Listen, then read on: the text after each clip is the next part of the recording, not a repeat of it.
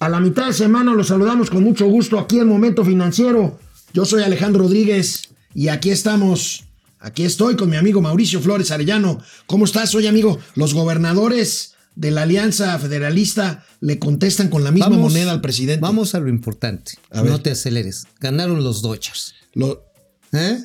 Pues y además, y además, hoy es día de San Juditas Tadeo. Hoy es día de San Juditas Tadeo. Oye, que terribles. No, pero terrible. Este, el templo está cerrado y hay muchísima gente afuera del templo de San Juditas Tadeo en San pues a ver, ¿cómo está, la, ¿cómo está la situación del país? Pues terrible. Ah, pues entonces, pues yo sí, ahorita, es más, saliendo de aquí, no me voy a ir ahí al templo, pero sí me voy a comprar mi estampita de San Judas ahí lo voy a meter en mi cartera, que está pasando con una situación bien pues difícil. Sí, está muy difícil la situación en todos los sentidos. Mauricio Vila, el gobernador de Yucatán, y Josefina Vázquez Mota, senadora de la República, con COVID. Y casi 90 mil muertos que festeja. Uh, una entrevista interesante aquí en Momento Financiero con el secretario de Desarrollo Social de Guerrero, con noticias importantes en torno a energía, ¿no? Así es, energías fotovoltaicas, las que no le gustan al gobierno federal. Empezamos. Ay, se me cayó el muerto. Esto es Momento Financiero. El espacio en el que todos podemos hablar. Balanza comercial. Inflación. Evaluación. Tasas de interés. Momento Financiero. El análisis económico más claro. Objetivo y divertido de Internet. Sin tanto choro. Sí. Y como les gusta. Peladito y a la boca. Órale. Vamos, réjete bien. Momento Financiero. Bueno, pues ayer les comentamos ampliamente de estos 10 gobernadores que le pidieron al presidente que les haga caso y que si no se van a salir del pacto fiscal, del pacto federal, bueno, pues el presidente les dijo a su vez, aprendan a mandar obedeciendo y los gobernadores le tomaron la palabra, harán consulta para que los ciudadanos opinen si estas 10 entidades dejan el pacto fiscal, el pacto federal. Sopa de su propio chocolate, dice el viejo refrán, el que a hierro mata, como brocheta termina. O sea, le tomaron la palabra, pues, como vemos en este cuadro resumen del periódico Reforma, con tres de los gobernadores, ahí tenemos el Bronco, dice, haré lo que él hace, y el Bronco dice, yo de plano lo voy a hacer a mano alzada. Híjoles, oye, pues es exactamente lo mismo que hicieron para el aeropuerto, para un metrobús en Torreón, lo mismo que se hizo para Constellation Brands. Sí, sí, sí, sí, La verdad está en que, pues ahora sí, la oclocracia a nivel de mano alzada, pues nada más está generando más tensiones. Digo, porque la verdad está en que nadie quisiéramos ver ver en riesgo, como ya lo hemos advertido aquí, la integridad territorial de este país. Más, más articulado, más serio que el Bronco, cosa que no es muy difícil. El gobernador de Jalisco, Enrique Alfaro, lo dijo así cuando el presidente le pidió que mandaran obedeciendo justamente. En Jalisco le tomamos la palabra. En Jalisco vamos a iniciar a partir de este momento la ruta para hacer una consulta a los ciudadanos de Jalisco para saber si están de acuerdo en que nuestro Estado permanezca en esta relación abusiva con la Federación. El presidente dice que hay que preguntar a la gente, comparto su opinión. Vamos a iniciar ya este proceso de consulta y le vamos a preguntar a los ciudadanos de, eh, Jalisco si estamos dispuestos a mantener eh, una relación en la cual Jalisco aporta muchísimo a la federación y lo que recibe son eh, malos tratos, groserías y desdenes como los que vimos el día de hoy. Y segundo, porque también lo dice el presidente, la respuesta que yo le diría a esto de que por vernos, por darnos una cita, se puede lastimar la investidura presidencial, yo creo que el presidente eh, reunirse con los gobernadores no le quita nada, no lo hace menos presidente. Me parece que el negarse al diálogo republicano, eso sí lastima la investidura presidencial. Bueno, pues después de que los basurió, después de que los sobajó, que así fuchicaca, pues este ahora pues le reviraron los gobernadores. Le reviraron los gobernadores y ahí tenemos el caso de, Enrique Alfaro. Pero bueno, el presidente contrarreplica esta mañana en Palacio Nacional. A ver este tiroteo. Que les entregamos puntualmente sus participaciones. Que no se les demora la entrega de sus recursos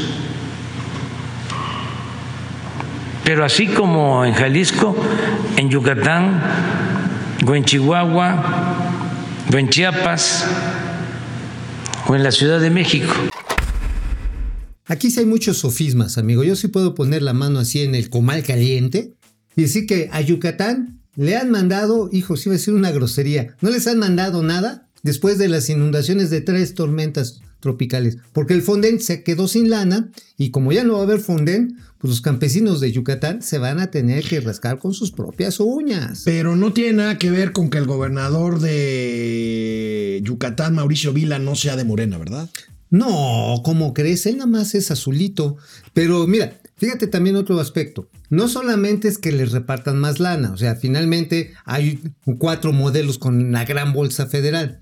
Lo que son las participaciones, es decir, lo que tú recaudas y después te dan un cachito, que pues es así como tú comprenderás chiquito a los demás desarrollo, ¿no?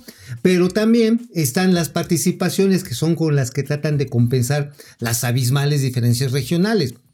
Una persona que vive en Chiapas Sí. tiene Sí, claro. 35% menos probabilidades de llegar a los 75 años que una persona. Eso, querido de amigo, Monterrey. se llama subsidiariedad fiscal. Subsidi- Ay, qué bonita palabra. Órale. Oye, pero ¿sabes qué me preocupa? El presidente lleva esto más allá. Como siempre, polariza de más. Pero mira, fíjate lo que dice. Y yo creo que ya mezcla la gimnasia con la magnesia. A ver, ¿eh? A ver. viene. Además, hay un asunto también de fondo. ¿Cómo les vamos a entregar lo que corresponde al gobierno federal a los estados si muchos de estos estados están gobernados por quienes no aprobaron que se dieran pensiones a los adultos mayores? Partidos que votaron en contra de que se entregaran las pensiones a los adultos mayores, que votaron en contra de entregar pensiones a niñas y a niños con discapacidad, que votaron en contra de otorgar becas a estudiantes de familias de escasos recursos. Esto se llama revenge. ¿Qué tiene? ¿Pero qué tiene que ver? Pues finalmente son el programas presidente está asumiendo que si la gente, que si los gobernadores o los partidos o los electores no votan o no hacen lo que él quiere, él tiene el derecho De quitarles de quitarles algo que es, él mismo lo dice, es dinero de todos los mexicanos. Bueno, mira, ahorita la, la, verdad es que no entiendo, ¿eh? Ahorita la discusión es sobre el dinero y vamos a decirlo así en plata y en directo. Todas las grandes revoluciones en América han empezado por el dinero. Ojo, de este tamaño. ¿eh? Híjole, es Todas, delicado, es delicado. Desde es la guerra delicado. del té hasta piratas del Caribe. Pues sí, todo, todo tiene que ver con este, con este, con este asunto del dinero. Bueno, regresamos después de una pausa, momento financiero.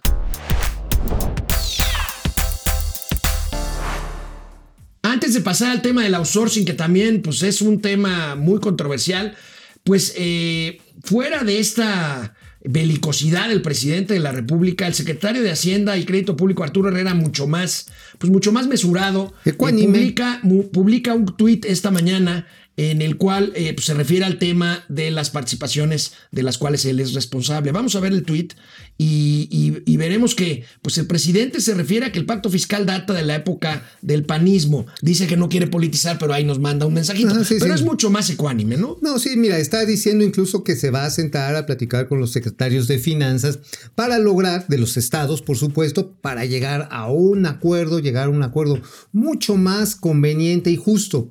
Y en ese sentido tiene razón. Es más, mira, la primera gran discusión fiscal sobre la centralización, porque hoy el 90% de los ingresos que tienen los estados son de lo que reparte la federación, y no es porque los estados estén tirados en la hamaca. Quien renta un hotel, este, una hamaca allá en Cancún o se va de paseo a Paseo el Grande, si se puede pasar por allá, pues paga su IVA ya. Pero esa recaudación, como el ISR que se genera, lo capta la federación y la federación lo reparte. 90% de los recursos los distribuye la federación. Esto, ¿sabes qué, amigo? ¿Y sabes quién lo decía? Ricardo Monreal cuando era gobernador de Zacatecas. Estaba más equilibrada la hacienda pública con Porfirio Díaz que con los regímenes priistas. Él en ese momento era gobernador por el PRD. Claro. Ya. Entonces, este, aguas, ¿eh? O sea, sí, efectivamente, no es un problema de ahorita, es un problema muy viejo, nada más que ahorita se ha agudizado, pues por el estilo particular del presidente de echarse a pelear. Así es. Ese es el punto. Y lo Bueno. que bueno que Herrera Desde está. ayer, aquí en Momento mesurando. Financiero, desde ayer, eh, pues alertamos sobre las consecuencias, pues, terribles, por, no, por decirlo menos, que tendría recortar con el hacha a estas empresas de outsourcing o terciarización laboral. Así es. Y hoy el presidente pues, lo justifica y dice, pues ni modo, hay empresas buenas, pero pagarán justos por, por, pecadores. pecadores. Viene.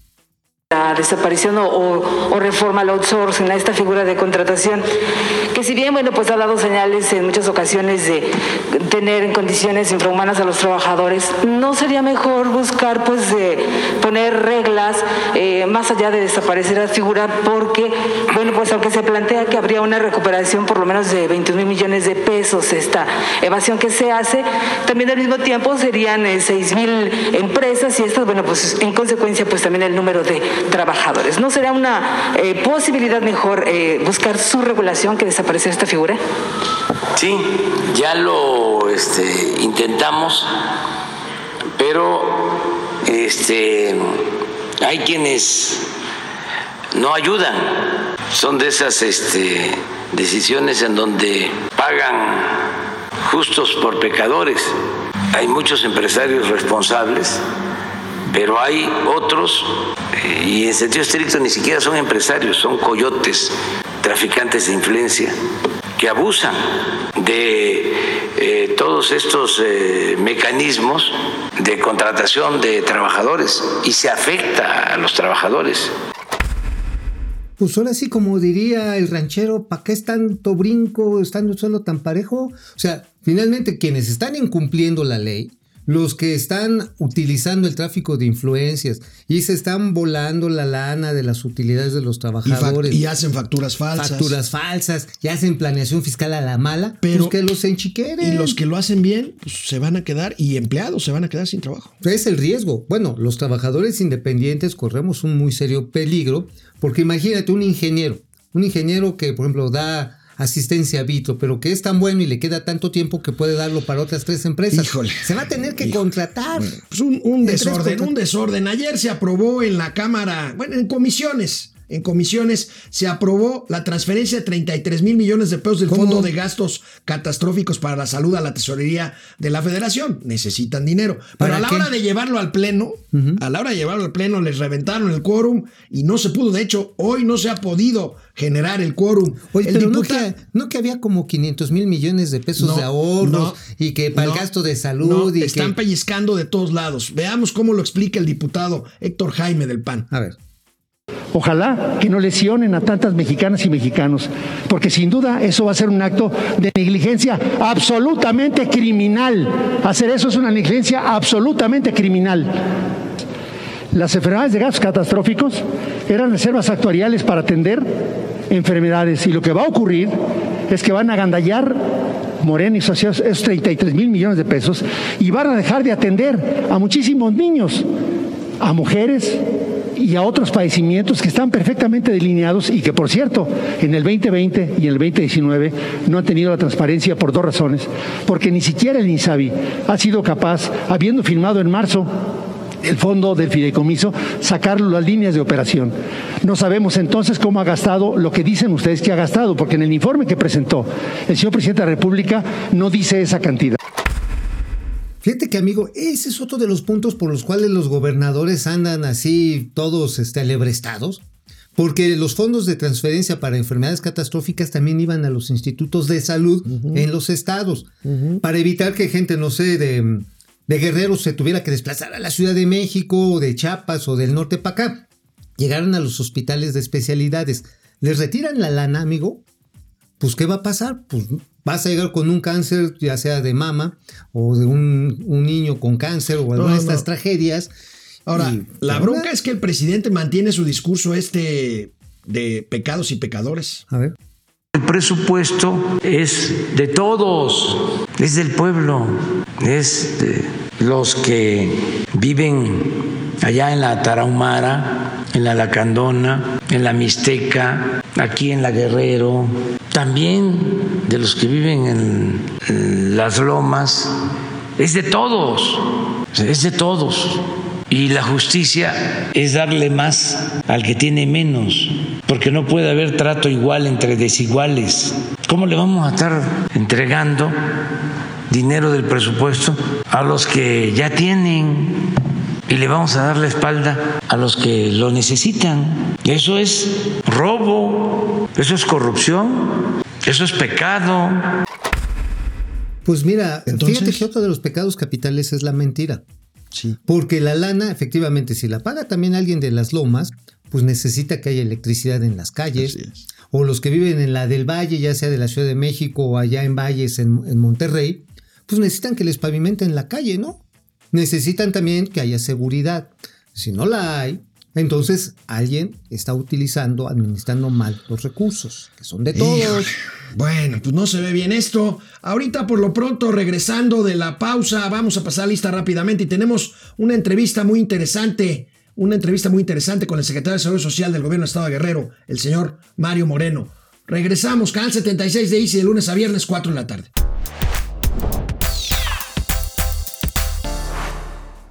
Antes de ir con nuestra entrevista, no nos podemos olvidar de ustedes, queridos amigos y amigas. Depredador Mercenario, ¿cómo estás, Depre? Rubén Depre. González, Jorge Carl Larrea, buen día, Héctor Martínez. A Ráfaga, saluda a Ráfaga. Ráfaga, muchas gracias por las calaveritas que nos enviaste. Nosotros Están- tendremos calaveritas aquí el lunes 2 Están de noviembre. Héctor Martínez, ¿qué podría pasar si el presidente logra la ruptura del pacto federal? Créeme, Héctor, que ni te lo preguntes. Esto no, No. es lo que, algo que deseemos. No, no, no, para nada. Ni el Dios- presidente siquiera. Pili Sanz. Toco Pili. Sanz, ¿cómo estás? Eh, ya, Pili. ya no me inspira a seguir en los exámenes de servicio profesional de carrera. Pues sí, mucha gente se está quedando sin chamba. Ahorita me comentabas de un Sí, exactamente, un amigo del Seguro Social que ya se lo rasuraron. Jorge Paniagua, hermano Vicente, Paco García. ¿Por qué será que la declaración de Pío no se hizo pública? No digo ni Pío. Pues más vale que no se vea Nidia el Cruz, pollito. Trabajando desde casa en Ramos Arispe, Coahuila, y Saludos, pegadito a saludos. Saltillo, donde está el aeropuerto de Saltillo. Ah, Jesse. Jesse Gallegos, Ismari Martínez, Ga- Gar- García Luis, eh, Pedro Reyes, Rocío Olimpia. Hola, hola, Rocío. Eh, me mandan un break. Sí, efectivamente, este, lamentablemente Jacob Polewski este, está en el área de terapia intensiva del Hospital Español. Le deseamos una pronta recuperación por COVID. A todos los Ciro, a todos los que tengan. Este, bueno, eh, Juan Ramón No, Leti Velázquez, Guillermo Sánchez, Ari Lo, Ernesto Álvarez, todos estos están en YouTube. Ari- Gracias, gracias Ernesto Álvarez desde León, Guanajuato, Jolet, Sonia Slicker, F. Ramírez 714. ¿Cuándo vienen a Monterrey? Cuando nos invites. Cuando nos invites, Leo imagínate una carnita. Dante. Delgado Ay, será el senador. Pues igual y está Bueno, cenando. a ver, tenemos una entrevista, amigo. Cuéntanos. Mario Moreno es el secretario de Desarrollo Social de Guerrero que realmente puso a echar en camino una iniciativa que quiero que nos platique porque lo tenemos aquí vía Zoom. Mario, ¿nos escuchas? Buenos días. Hola, ¿cómo están? Muy buenos días. Me da mucho gusto saludarles. Oye, que pusieron celdas fotovoltaicas allá en la alta sierra de Guerrero. A ver, cuéntanos. Fíjate que es un, un programa que el año pasado eh, lo, lo analizamos con el gobernador Héctor Astudillo, se lo planteé en mi calidad de secretario de Desarrollo Social y afortunadamente logramos eh, que entrara dentro del presupuesto, que se le etiquetaran recursos. ¿Cuánto fue lo que le metieron? El, el año pasado le, le metimos 20 millones de pesos. Es una buena lana. Este año eh, lo incrementamos a 40 millones de pesos dado la gran aceptación que tuvo y que hoy con el tema de la pandemia y con el reinicio de la construcción eh, allá por el mes de junio eh, reiniciamos actividades pero principalmente hoy con el tema de eh, las clases virtuales, empezamos a meter eh, de manera muy acelerada, muy fuerte estos paneles solares, principalmente en la montaña de Guerrero, la parte alta de la montaña, que son de las zonas Allá más no llegaba más el pobres. tendido clásico de la Comisión Federal de Electricidad, ¿verdad? Perdón. No llegaban los cables de la Comisión Federal No. de Electricidad. El tema, el tema ahí, déjenme les comento que el poder llevar energía eléctrica a tres, cuatro familias que se encuentran en zonas muy alejadas, el costo-beneficio no daba para que CFE pudiese llegar con cableado eh, tradicional. Eh, entonces empezamos a meter estos paneles y ha tenido un éxito pero fabuloso.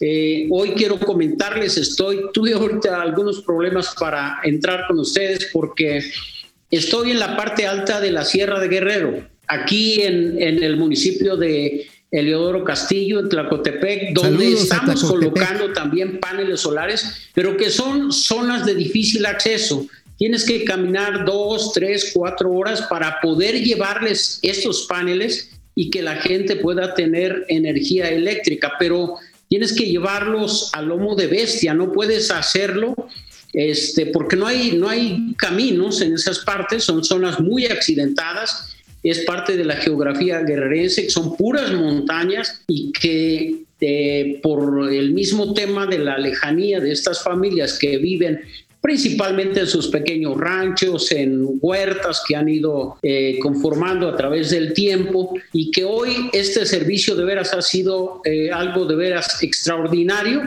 Hoy vemos a los niños que ya pueden acceder a clases eh, de manera virtual porque ya tienen energía eléctrica. Señor secretario, si hay algo que sobra en Guerrero es sol. Eh, este puede ser un inicio, un parteaguas, pues para que podamos reconvertir, ahorita que se está discutiendo mucho esto de las energías limpias, no son un sofisma, puede ser una solución para Guerrero, que por lo que dice usted, la orografía, por ejemplo, no permite, me imagino, tener zonas de planicies donde haya viento para energía eólica, pero sol le sobra. Esto puede ser un parteaguas, secretario. Sí, definitivamente es, es un parteaguas. Creo que el ejercicio que hoy se está realizando este año eh, hemos logrado inclusive eh, con un convenio con un fideicomiso con la, la misma Secretaría de Energía, la Secretaría de Energía este año nos va a ayudar con 503 eh, hogares iluminados con paneles solares. El gobierno del estado está llegando a 2.400 hogares iluminados con paneles solares, pero no solamente queda ahí. Eh, creo que este es apenas el inicio de un proyecto que podemos echar en Guerrero, echar a andar en Guerrero. Eh, estamos ya elaborando proyectos para eh, temas de bombeos, bombeos para agua potable para comunidades, bombeos para eh, temas de riego en, en algunas zonas de Guerrero.